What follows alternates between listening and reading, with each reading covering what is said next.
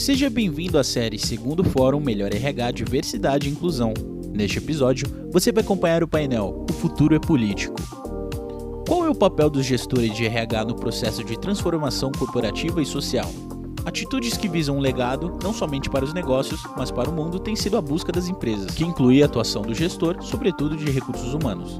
Neste painel, líderes de RH e especialistas discutem o papel estratégico desses profissionais. Participam deste painel Vetusa Pereira, líder de diversidade, equidade e inclusão do grupo Heineken, Elizabeth Rodrigues, executiva de RH da Veda City, e Julia Gamba, head de HR da Signify.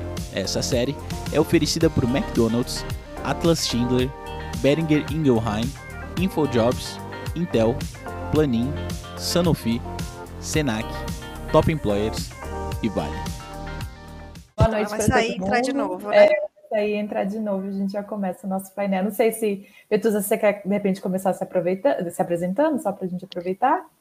Pode ser. Eu vou me apresentar. Hoje estou é, aqui representando o grupo Heineken. Eu me chamo Vetusa Pereira. É, sou líder de diversidade, equidade e inclusão na Heineken. Estou nessa cadeira há algum tempo. É, me descrevendo, eu sou uma mulher parda.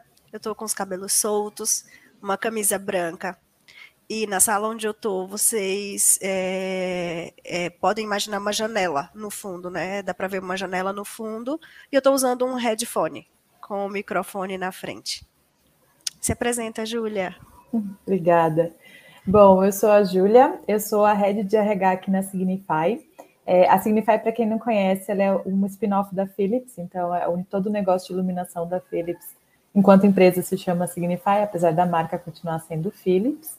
É, eu tenho, sou só uma mulher branca, é, tenho olhos castanhos, eu tenho cabelos também castanhos um pouco ondulados na altura do ombro, estou usando uma roupa preta, é, estou sentada em uma sala, ao fundo vocês conseguem ver uma parede de cimento, uma porta branca, um quadro de peixe e alguns aparelhos de som. Bom, Vetusa, eu vou começar te fazendo uma pergunta, então, já que estamos aqui. Você é líder de diversidade, a gente está fazendo, na verdade, todo, todo, um dia né, com palestras de diversidade e inclusão. É, estamos aqui para falar exatamente do papel do líder de RH dentro deste processo. E você, enquanto líder de diversidade, como é que tem sido essa jornada aí na Heineken? O que você acha que foram os desafios que vocês têm superado? Júlia, nossa jornada de diversidade na Heineken ela não é tão longa. A gente começou esse percurso em 2019 fomos atravessados pela pandemia, como todas as, as empresas no, no Brasil sofreram um pouco. Então, a gente tem é, fortalecido essa jornada ainda mais esse ano, agora em 2022. Então, a gente considera né, que é uma jornada curta, mas quando a gente olha para os legados desse, desses três anos, a gente tem orgulho do que foi feito. Então, temos uma história para contar, ainda falta muito para fazer. É, um grande desafio que a gente tem, a gente trabalha muito com voluntários em diversidade, equidade e inclusão da Heineken. Temos é, um grupo pequeno de pessoas que são 100% dedicados a essa pauta, então contamos muito com os voluntários, então acaba sendo né, um desafio para engajar as pessoas, para ter elas ali super dispostas com a pauta, mas isso também é uma riqueza, né? Ao mesmo tempo que é um desafio, é uma riqueza, porque temos ali pessoas diversas, assim, áreas diversas, cargos diversos, é, uma riqueza de contribuições muito grande quando a gente olha para esse grupo de voluntários como um todo. Então, as duas formas de ver, né, a mesma, na mesma, a mesma perspectiva, a gente tem ali na, na dificuldade uma oportunidade também, uma, uma coisa muito bacana. Acho que a Beth conseguiu voltar. Quer testar seu áudio? Eu quero. Vocês me ouvem agora? Agora tá Sim. tá tudo certo. Que delícia. Boa noite, viu? Super bom estar aqui com vocês. Boa, noite. boa Você noite. quer se apresentar? A Eu gente quero. já fez isso, a sua vez. Então tá bom. Primeiro, desculpa a todos aí pelos, pelos desafios de tecnologia, né? De vez em quando a gente tem. Meu nome é Elizabeth, eu sou a Beth, como o pessoal me conhece, eu já sou líder da área de gente, gestão e estratégia da Veda City. Eu sou uma mulher branca de pele pele morena, né? Vamos dizer, cabelo com reflexos loiros, na uh, cabelos longos. Atrás de mim, eu tô com uma prateleira de livros e uma porta branca. É um grande prazer e paixão estar aqui falando desse tema tão rico, né? Diversidade, inclusão e nosso papel nessa transformação toda. Perfeito. A gente estava aqui, na verdade, a, a Betuta estava contando um pouquinho do desafio, né, na Heineken, como é que tem sido essa jornada lá. E, bom, acho que podemos, de repente, começar comentando esse tema, então.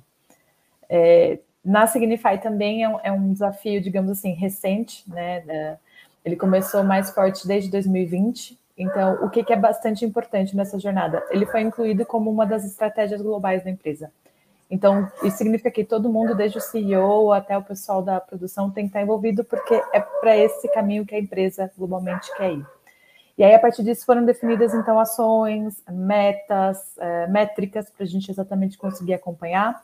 Tem alguns indicadores que são globais, então, que a gente acompanha e reporta para fora, e também alguns indicadores que são locais, porque tem mais a ver com a nossa realidade de Brasil, né? Que a gente sabe que é diferente da Europa e diversidade sobre isso, você entender o lugar, o local que você está inserido e representar isso dentro deste local. Então, tem sido uma jornada que a gente tem se aplicado mais forte desde 2020, é, com grandes avanços, com também dificuldades. A gente sabe que é um tema que às vezes gera resistências, as pessoas não conhecem, tem gente que não é tão propensa a querer aprender a princípio, né? Muito se fala que é moda, que é mimimi, então a gente trabalha muito do ponto de vista principalmente educativo, né? Como trazer todo mundo para o mesmo grau de conhecimento, como é que a gente compartilha a importância desse tema, porque esse tema é importante, não é porque é moda, não é porque as outras empresas estão fazendo, mas é porque a gente realmente acredita que isso vai contribuir para o negócio, isso vai contribuir para a gente enquanto empregado também, de conviver com as diferenças, de nos tornar, nos tornar cidadãos melhores. Então, é trabalhar muito este mindset e, claro, trabalhar estratégias de recrutamento, enfim, tudo, políticas e, e práticas que consigam né, fazendo que não só você traga, mas que você mantenha essas pessoas que vêm de diferentes uh, backgrounds, de diferentes culturas dentro da sua organização e que elas sejam parte efetivamente. Você quer comentar também, Elizabeth, como é que está a sua jornada aí na Veda City? Conto, conto sim.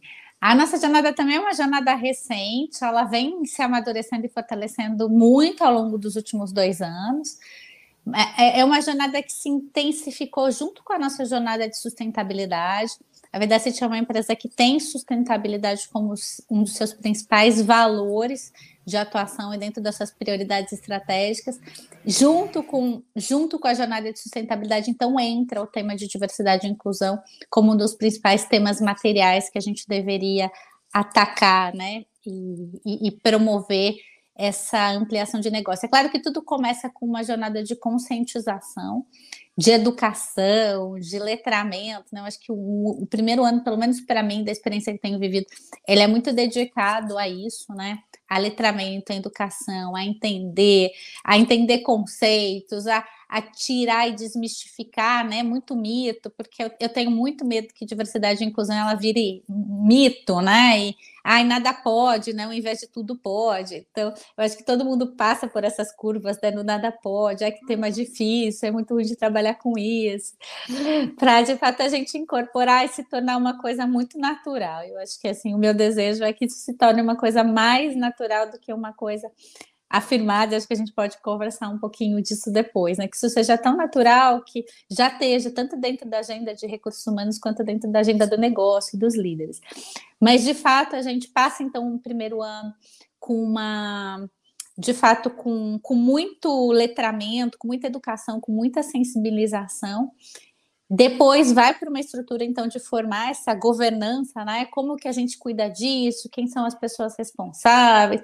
Quais são os nossos objetivos? O que que a gente escolhe atacar sobre uma perspectiva do que, que, que tipo de diversidade a gente escolhe incorporar no negócio com mais com mais intencionalidade, eu sempre falo isso, né? Qual é palavra de intencionalidade? E a gente então escolhe um pouquinho, né, dentro de vários marcadores sociais, aqueles que a gente poderia começar a nossa rota de entrada, vamos dizer, forma os grupos de afinidade, acho que a grande maioria aí de fato também já trabalha com os grupos de, de afinidade, mas a gente dentro da Vedacity começou com uma jornada muito bottom-up, assim, né, sobre a perspectiva de as pessoas, a partir da sua a partir da sua representatividade, de fato, elas acabam direcionando o que é importante para mim nesse ambiente, como a gente coloca isso mais importante na agenda. E aí, a gente, de alguma forma, a gente fez uma paradinha e, e, e começa a entender, né? Será que não só escolher a representatividade, mas de fato fomentar muito mais a inclusão a partir daquilo que a gente já tem hoje, como a gente já é diverso, né? Em essência, não só por marcador social, mas na essência daquilo que somos. Não é aí uma jornada importante. Então a gente começa com um trabalho muito forte de liderança inclusiva, para que de fato esse tema seja mais vivo na pauta dos gestores, para que a inclusão seja tão importante quanto a, a diversidade e aí a gente entenda de fato, né, o que, o como é o incluir o diferente.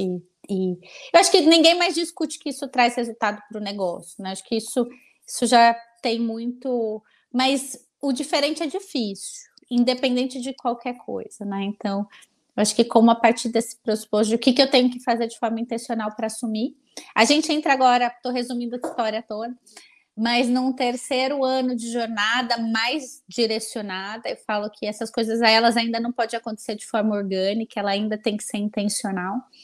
E a gente está num novo momento, assim, de fato, onde a gente está revisitando as métricas. Eu acho que a gente começa com muitas ambições, a verdade, uh, começou com ambição, definindo metas de 2025, 2030, e nem sempre, eu acho que as ambições movem, mas elas não medem, né? Então, assim, foi super importante para a gente definir a ambição, porque ela falou assim: olha, que legal, né? Mira lá na frente para a gente atingir, mas a gente está no momento onde a gente precisa começar a medir a jornada. Então, a gente de fato está revisitando todas as nossas metas, com, com apoio aí de alguns parceiros, e toda a nossa estrutura de uma nova estrutura de governança e de estratégia para dar o próximo passo. A gente entende que tem que dar o próximo passo e o próximo passo está muito direcionado rumo às metas que a gente estabeleceu e com ter ações mais intencionais. Então, nesse primeiro movimento dos grupos de afinidade, os grupos de afinidade definiam o seu modus operandi, o seu plano de trabalho, aquilo que era a prioridade. Agora a gente virou um pouquinho o ciclo e fala, a partir das nossas prioridades estratégicas, como vocês podem contribuir. E aí cada grupo, então, agora passa a ter as suas metas definidas, seu plano de trabalho, seus objetivos. Então, a gente está nesse movimento gostoso de reformular toda a governança e modos operantes. Acho que todo mundo deve estar vivendo isso também, mas semana, aí na, na segunda semana de novembro é a nossa semana de diversidade. Então, o próprio grupo cria isso, né? E a gente começa a perceber quando isso vira muito mais orgânico, as pessoas querem fazer, não precisa puxar. E diversidade, hoje eu falo depois queria até ver se vocês vivem isso nas organizações. Mas esse tema de diversidade e inclusão hoje é um dos temas que mais conecta as pessoas dentro da organização, assim. Quando existe esse verdadeiro, né, walk the talk, que as pessoas veem que você fala, mas você promove, as pessoas se sentem representadas.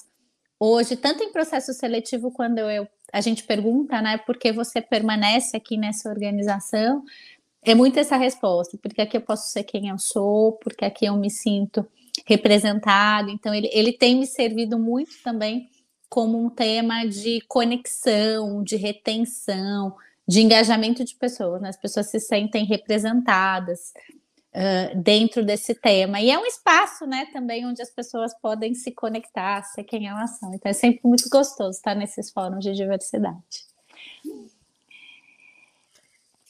E eu queria então talvez ouvir um pouquinho de vocês também, se puder virar aí a, a pergunta, mas uh, de fato, né, acho que a gente tem sentido um pouco mais, acho que eu falei um pouquinho aqui da jornada de sustentabilidade, e diversidade é um desses temas né, da jornada de sustentabilidade. Mas voltando para o tema do painel, que fala o papel de transformação social de RH, acho que a diversidade ela está aí nesse lugar, né, onde de fato a gente quer trazer para as organizações um pouco mais do que a sociedade representa lá fora, né?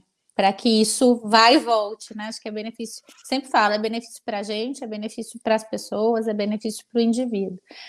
E eu queria que, saber um pouquinho de vocês, como vocês têm sentido uh, essas pressões sociais e o nosso papel como gestor mesmo de recursos humanos, de, de começar a olhar a organização fora das nossas quatro paredes de organização. Né? Acho que muito tempo a gente olhou dentro de quatro paredes e o nosso ambiente eram os nossos colaboradores. Agora, o nosso ambiente, onde a gente circunda, é muito maior, né? Essa representação do cliente, do consumidor, do, do porta-voz, sei lá, é tanta coisa, mas também tem esse papel social de a gente fazer o melhor para a sociedade que a gente vive. Então, eu queria saber se de alguma forma esse tema já está na agenda de vocês, já está na agenda nossa, e se o tal do S, né, do, do famoso ESG, tem sido uma pauta importante aí para as organizações. Se vocês Quer puderem começar, trazer um pouquinho. Posso começar sim. É, sem dúvida, essa pauta do ESG em todas as suas letras é, é bastante importante e acho que é bastante importante para todas as organizações que estão aí conectadas e olhando para o futuro, né? Acho que dificilmente alguém está deixando isso passar é, e sendo levado com seriedade e, e, e, é complexo, né? Não é tão simples quanto parece e, e é de novo. E eu estava ouvindo até o, o, painel anterior, muito essa questão de uma jornada, né? Tudo que a gente faz é uma jornada. Então, é passo a passo, é construção no dia a dia. Então, isso tem sido bastante trabalhado. É, a gente tem uma estrutura bastante robusta para sustentabilidade aqui na Signify, isso falando globalmente. Então, do mesmo jeito que eu tenho um CHRO, eu tenho um C-Level para sustentabilidade especificamente, que vai olhar para tudo isso. Isso vai se traduzir em, em ações concretas, desde trocar a embalagem, não ter mais embalagem de plástico, até ter certeza de que toda a nossa cadeia produtiva é, é formada por relações justas, por, por empregabilidade, empregabilidade correta, é, enfim, tudo que a gente puder fazer para garantir todos né, os, os, diferentes ângulos de sustentabilidade do ESG. É, e a gente olha bastante para fora. O que é interessante, assim, a, nossa jornada, principalmente de diversidade, cuidado e inclusão, ela começa com isso sendo colocado como uma estratégia da empresa. Então, ela vem de cima. Só que quando a gente começou a fazer as ações efetivamente com as pessoas, vejo muito isso que você comentou conexão. Então todo mundo veio comentar, poxa, que legal, estava sentindo falta, eu queria ver isso, eu quero contribuir, eu quero construir. E a gente então conseguiu avançar muito usando grupos de afinidade, acho que né, vocês estão acostumados, ou talvez que agora já seja quase um senso comum, é, para dar esse espaço para as pessoas trazerem os temas. Mas a gente chega em um certo momento em que eu sinto que também as pessoas param um pouco de se conectar, elas sentem que a gente está falando mais do mesmo. Então, como é que você tem que trazer novos vieses de diversidade, novas informações? Como é que você mantém esse mesmo ritmo de conexão, de, empolga, de empolgação que as pessoas tinham no começo, ao longo dessa jornada, já para o terceiro, já para o quarto ano disso, né? Eu acho que esse é um grande desafio que a gente tem que estar olhando aí para o nosso futuro. E aí, participar até de eventos assim, que a gente tem pessoas de fora, que a gente consegue se conectar, ouvir boas práticas, acho que isso ajuda bastante também a entender o que, que eu consigo levar para dentro de casa e continuar evoluindo. É, mas sem dúvida conectar o ESG, porque pessoas estão conectadas com governança, com o ambiente, você devolver para a sociedade um pouco do que você toma, né, até enquanto matéria-prima. Então, manter isso no radar e você é, ter uma estrutura que cuide disso, colocar metas relacionadas a isso e ter certeza que você está monitorando para fazer a melhoria contínua, é, são ações que a gente faz aqui constantemente para que o tema fique sempre no radar, fique sempre ali no lugar de importância que ele tem que ter. E aí, né, como tá a Vitusa na Heineken? É, eu considero que a gente tem um olhar muito fortalecido para os grupos de afinidade. A gente trabalha com cinco no, no grupo Heineken, né? A gente fala de raça, equidade de gênero, pessoas com deficiência, comunidade LGBTQIA+, e as diferentes gerações. A gente combate o etarismo. É, e isso não tem como não levar consequência, não respingar na sociedade, né? Então, quando a gente olha para as nossas ambições em diversidade, a gente está falando do indivíduo, da empresa e da sociedade como um todo. Mas se olhar para as ações estruturadas de ESG, a gente encontra algumas conexões também. Em abril desse ano, a gente lançou o Instituto Heineken. Não sei se vocês viram alguma coisa na mídia, mas a gente tem estreitado muito a relação com o Instituto Heineken. O objetivo é transformar a sociedade mesmo, encontrando esse equilíbrio aí é, a gente fez uma imersão para entender quais eram os grupos dentro do nosso ecossistema né, mais impactados ali que a gente podia atuar e a gente decidiu que a gente ia focar em vendedores ambulantes, é, principalmente né, é, vendedores de bebidas, eventos e, e por aí vai, é, catadores de lixo de material reciclável e também com tem mais um que eu vou fazer uma cola aqui jovens em situação de vulnerabilidade. Então, esses são os três focos do, do Instituto, então a gente tem essa conexão aí com o Instituto. E quando a gente olha para a diversidade e olha jovens em vulnerabilidade, por exemplo, é muito fácil encontrar o recorte e os marcadores de diversidade ali. Quando eu falo em jovens é, em vulnerabilidade, normalmente a gente vai encontrar uma população é, de pretos e pardos, de mulheres, né, de pessoas com deficiência. Então, A gente fez uma, uma doação, esse ano entramos como parceiro no Instituto Proa, que forma jovens para o mercado de trabalho. Então, é, uma nossa, é a nossa conexão aí de diversidade com ESG e com o retorno para a sociedade. Como que a gente está formando os nossos jovens? E o PROA é, é um parceiro bacana para isso, porque ele faz uma formação não só profissional, de preparar tecnicamente, preparar para a entrevista, mas inclusive culturalmente, para dar bagagem para esses jovens. É, existirem, né, e se sentirem incluídos em ambientes corporativos e por aí vai. Então a gente tem esse olhar é, para dentro, quando a gente olha para os grupos, para fora, quando a gente pensa nesse retorno para a sociedade, a gente faz parte do Mover. Não sei se vocês fazem parte do, do Mover também, eu não estou lembrando agora é, de cabeça, mas que é um, um, uma coalizão ali de empresas, né, com o um intuito mesmo de alavancar a carreira de pessoas negras no Brasil, então a gente acredita que isso é um forte impacto na sociedade. E aí a Beth falou de quanto que a gente é impactado pelas, pela, pela pressão social, né? Com certeza, quando a gente fala de pauta de raça aqui no Brasil, a gente foi impactado externamente com o George Floyd, mas também internamente com os casos que já aconteceram aqui no, no Brasil, então isso gera mesmo uma necessidade da empresa se posicionar. Nos, nos dois casos a gente já tinha os grupos formados em andamento na Heineken, mas é, reforça o quanto não pode ficar restrito aos nossos portões, né? Estamos nos supermercados, estamos nos bares, estamos nos eventos, então a gente precisa é, olhar para fora, olhar para esse ecossistema como um todo, e esse é o, o intuito é, da área de diversidade, junto com o Instituto, de trazer esse retorno para a sociedade mesmo.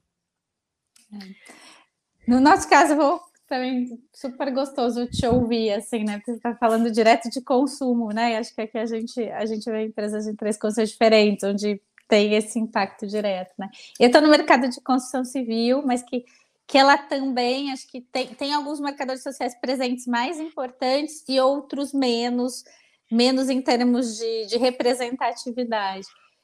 E a gente quer ter isso muito, né? Muito bem visível, muito bem distribuído na organização. Então, acho que, para mim, depois quero ouvir, tem ajudado muito vocalizar isso, né? Trazer isso, né? Trazer demografia, trazer a demografia do consumidor, trazer a demografia de quem experimenta o nosso produto para dentro. E acho que você trouxe um pouquinho também, Betus, essa história, né? Dentro dos próprios processos de RH, que eles já existem na realidade, né? Assim, a gente a gente não precisa revisitar, mas assim, muito provavelmente um programa de jovem aprendiz, ele já existe na organização como o talento jovem. Como a gente pode dar esse tom de um, um, programa de talento jovem que represente algum tipo de minoria, né?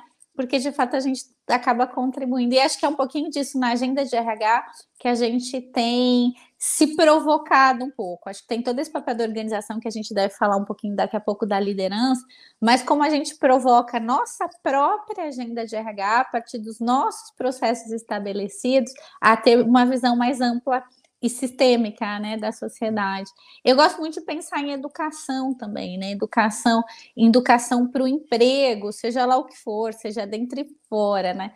Como a gente tem cuidado de preparar essas pessoas, né? A gente fala tanto de, de tecnologia, de avanços, de automação. Eu vejo uma preocupação social muito grande em em, em, não empre... em não ajudar com a empregabilidade dessas pessoas que hoje estão na minha organização, que talvez não seja tão automatizada quanto a do vizinho é, daqui a pouco de não ter condições de emprego, né? Eu acho que tem o nosso papel muito responsável de fomentar essas condições de, de alguma forma, de pleno emprego. Então, fico muito provocada com isso também, né? Como, como de fato a gente também consegue contribuir de forma mais ampla para para que esses temas de, de RH sejam temas de RH que consigam olhar o ecossistema mesmo, né? Você trouxe várias visões de ecossistema, assim, de pessoas que estão na nossa cadeia e que não necessariamente estão ali, né? Dentro das, dentro das quatro paredes, assim. Uhum. Eu queria ouvir também, se vocês pudessem contribuir, quais, assim, acho que diversidade e inclusão é o nosso tema, né? O tema que está ali muito latente, mas sobre essa perspectiva do, do ISD mesmo, Tem outros temas que ganharam mais relevância na agenda de RH nos últimos dois anos que até então não eram tão relevantes assim? No meu caso, tem muito essa história da educação, assim, já compartilhando. A gente que a gente tem olhado uma educação transversal, a gente olhava a educação para a função, né? Para o exercício da função. Acho que a gente passa a olhar a educação agora para a cidadania, né? Para como de fato eu posso contribuir para a tua formação, seja lá o que for amanhã. Eu queria ouvir um pouquinho de vocês.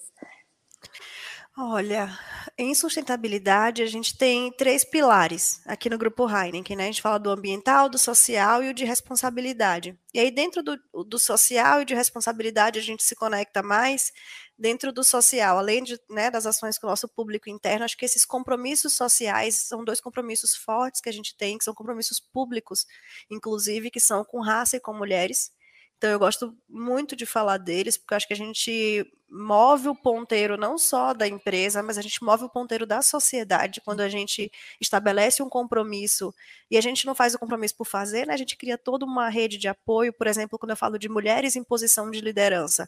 A gente não vai só procurar as mulheres prontas no mercado, com todas as skills, né? A gente vai desenvolver as mulheres que já estão trabalhando com a gente. A gente vai criar políticas e meios que favoreçam né, que essa mulher tenha é, ascensão na sua carreira. Então, isso com certeza impacta na sociedade. A gente tem o Instituto Heineken também, aí olhando para a nossa cadeia de valor como um todo. A gente fala de responsabilidade, tem alguma conexão também, né? É, não dá para descartar isso.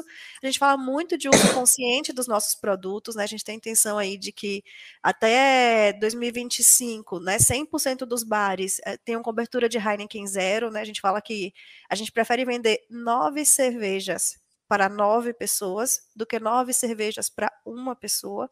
Então, não é uma empresa que tem olhado lucro a qualquer custo, né? Ele tem uma responsabilidade é. social aí com a bebida, é, principalmente quando a gente fala dos nossos programas com jovens, né? É, a gente tem muito, é, é uma empresa majoritariamente jovem, é, a gente tem muitas portas de entrada aí de aprendizes, de trainees, de né, lideranças muito jovens, então é muito importante trazer essa pauta, inclusive é, externamente. Então, acho que esses são exemplos que ajudam a tangibilizar, assim, como que a gente está conectado ali com o S é, do ESG dentro do grupo Heineken. Ju, Vamos lá. É, a Signify ela tem uma missão muito bonita, assim, que é iluminar a vida de 3 bilhões de pessoas para é, vidas mais felizes e um mundo melhor. Então, e isso é muito bonito na prática, porque às vezes parece que luz é uma condição dada, né? Porque a gente cresce num ambiente que sempre tem luz. Mas tem muita gente que não tem. E como é que a pessoa anda na rua, não tem segurança, a pessoa não consegue estudar à noite porque não tem luz. Então, assim, é, a luz também é uma questão de segurança pública, também é uma questão de conforto, de condição de você ascender socialmente. Então, a gente tem também a Fundação Signify, que faz bastante projeto de levar luz aonde não tem luz. É, aqui no Brasil, a gente fez recentemente, até durante a pandemia, um projeto bem legal com Paraisópolis, então, de iluminar as vielas, né, porque são muitas vielas ali, é, de uma maneira segura, de levar, fomentar os negócios locais, então também dá condição de que eles abrissem à noite coisas que não abriam para os próximos moradores poderem frequentar, para que mais pessoas possam ir. Então, é, é, é, muito bonito quando a gente consegue conectar o propósito das nossas empresas e devolver um pouquinho para a sociedade aí tudo que a gente toma, né? Então, acho que esse é um desafio constante é, de que isso não seja só um discurso, né? Até porque quando a gente fala, por exemplo, e você trouxe aí a questão de jovens que já brilham o olho quando a gente fala de programas de diversidade, equidade e inclusão, e também brilha o olho quando eles veem que isso não é só um discurso, né? Que isso está ali na prática. Então, acho que você ter essas missões e você ter é, projetos e entregas específicas é, ajuda bastante até a conectar com esse público, conseguir atrair esse, esse público e, e poder se manter aí uma empresa interessante para todo mundo. Ah, delícia, né, gente, se ouvir falar, nossa, como, como o olhar tem, tem ampliado, né, acho que para todos nós, e como cada vez mais a gente tem sido compelido a ampliar esse olhar. Aí, voltando um pouquinho para o tema de diversidade e inclusão, acho que essa agenda, não sei se é o sentimento de vocês, mas claro que acho que essa agenda ela vai estar mais ou menos conectada com a estratégia de negócio, né? Acho que depende muito da organização. Mas ela nasce como uma agenda de RH, né? Se eu puder chamar isso. Se é sensação. Né? E ela traciona, por mais que a gente fale que não, ela também começa a tracionar quando vai lá alguém, põe a mão na massa, né? Define o plano e vão fazer.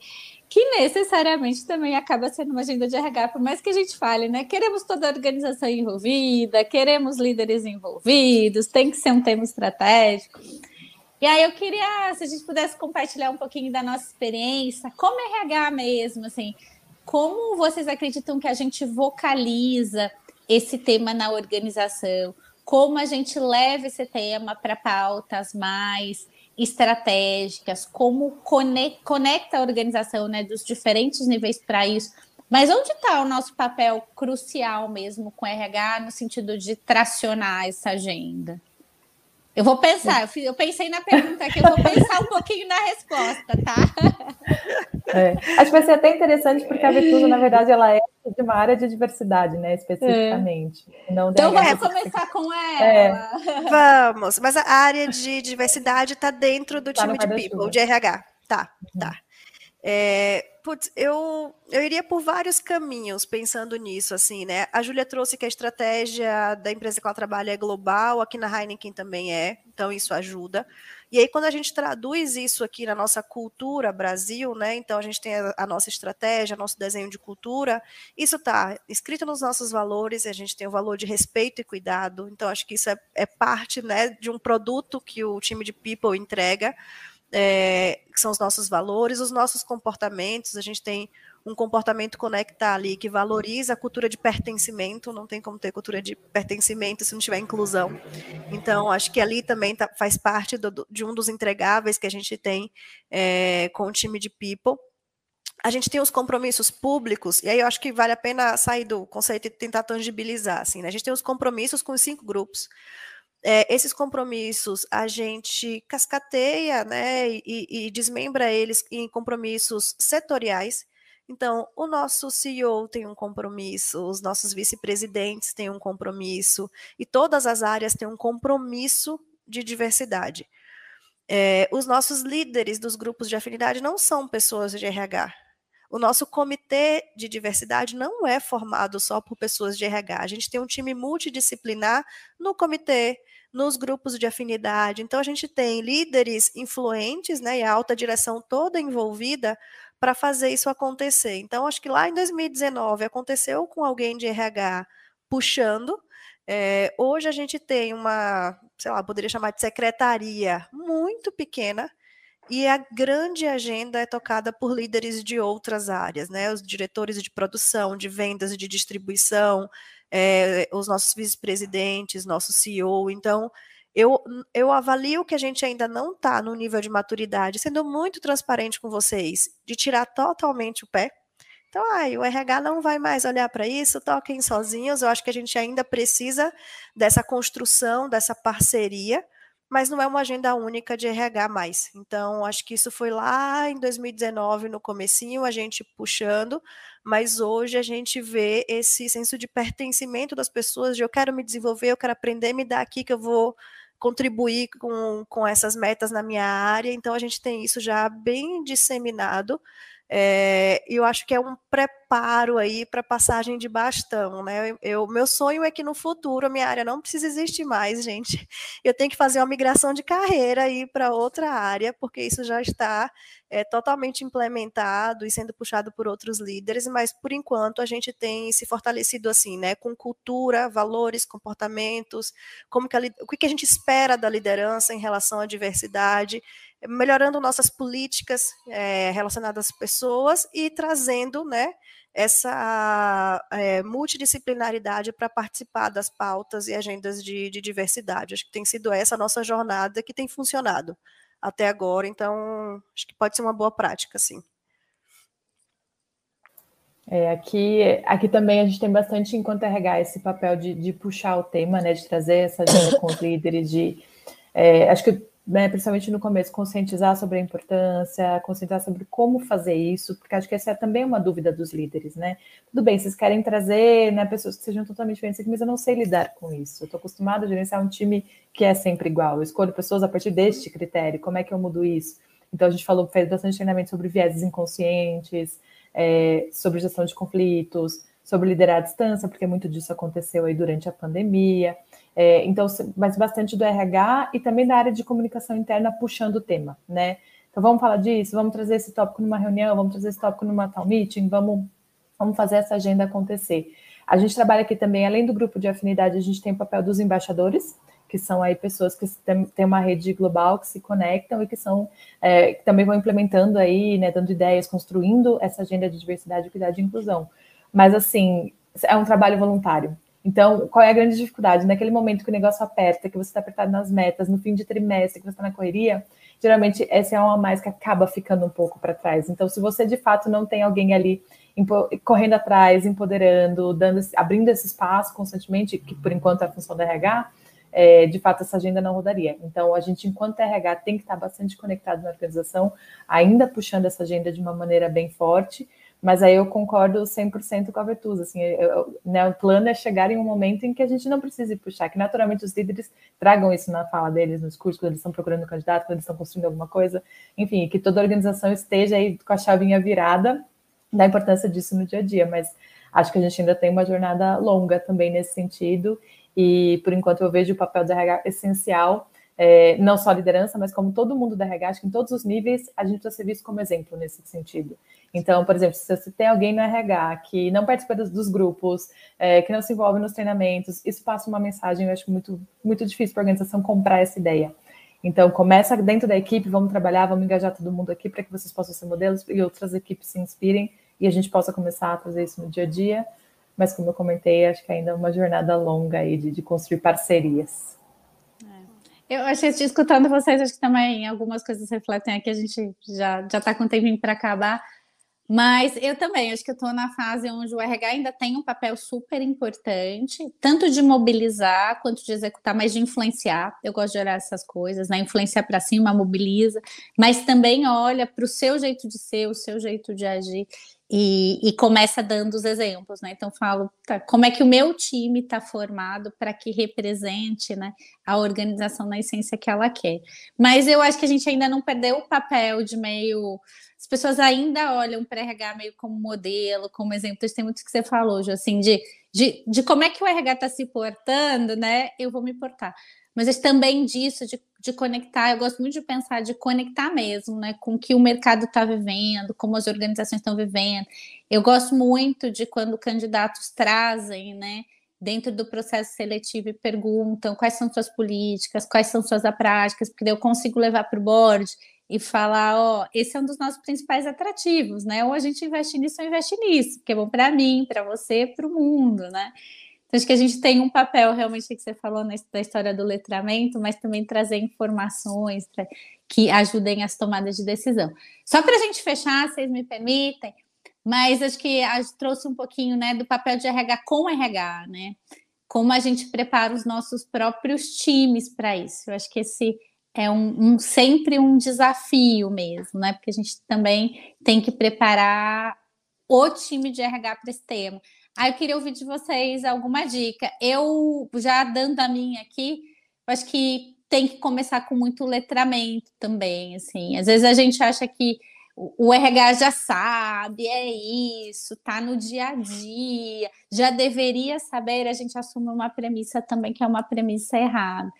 Então, preparar esse time, né, para que esse time sirva de fato de também um guardião, um interlocutor, um instrutor na companhia, para mim tem, começou a mudar muito quando investi tempo e recurso na preparação do time de RH. Queria ouvir um pouquinho de vocês. Não, letramento, sensibilização, treinamento, com certeza. A gente fez uma revisão recente de estratégia e governança e chegamos à conclusão, gente, educação vai ser para sempre. Daqui a 20 anos a gente vai estar falando de educação para a diversidade ainda, porque as pessoas mudam, os conceitos mudam, tudo é atualizado. Então, com certeza, o time de People de RH é prioridade nesse tema. Por isso que, que a Beth e a Júlia trouxeram de sermos vistos como exemplo, né, como guardiões dos métodos. Então, não dá para falhar. É, mas eu acredito que uma coisa que tem engajado bastante o time de RH é a propriedade que a gente tem é, tido com os números para ser um grande aliado.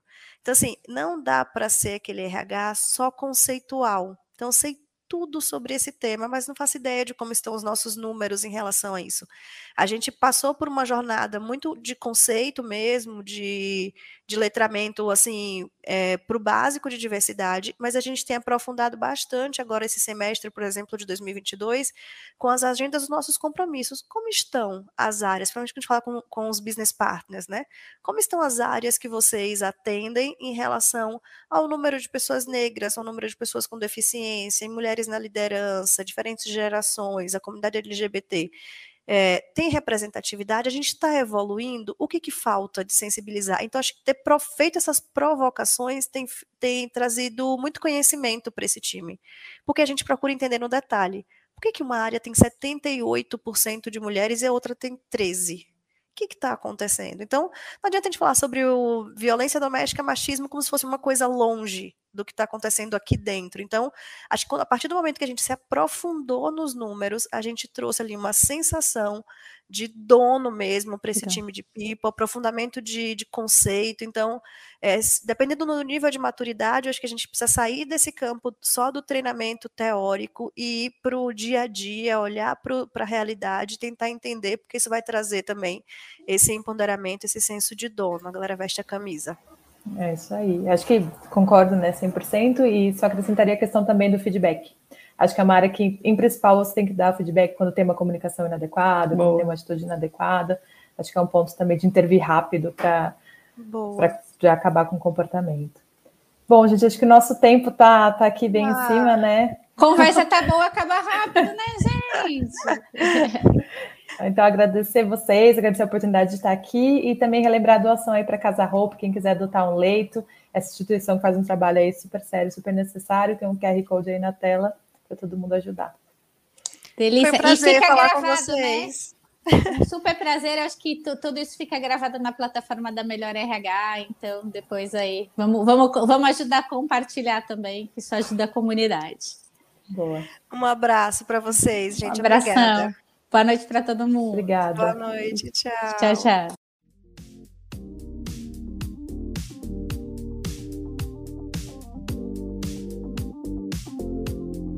Você acompanhou mais um episódio da série Terceiro Fórum Melhor RH Diversidade e Inclusão. Confira a série completa em 15 episódios. Até a próxima.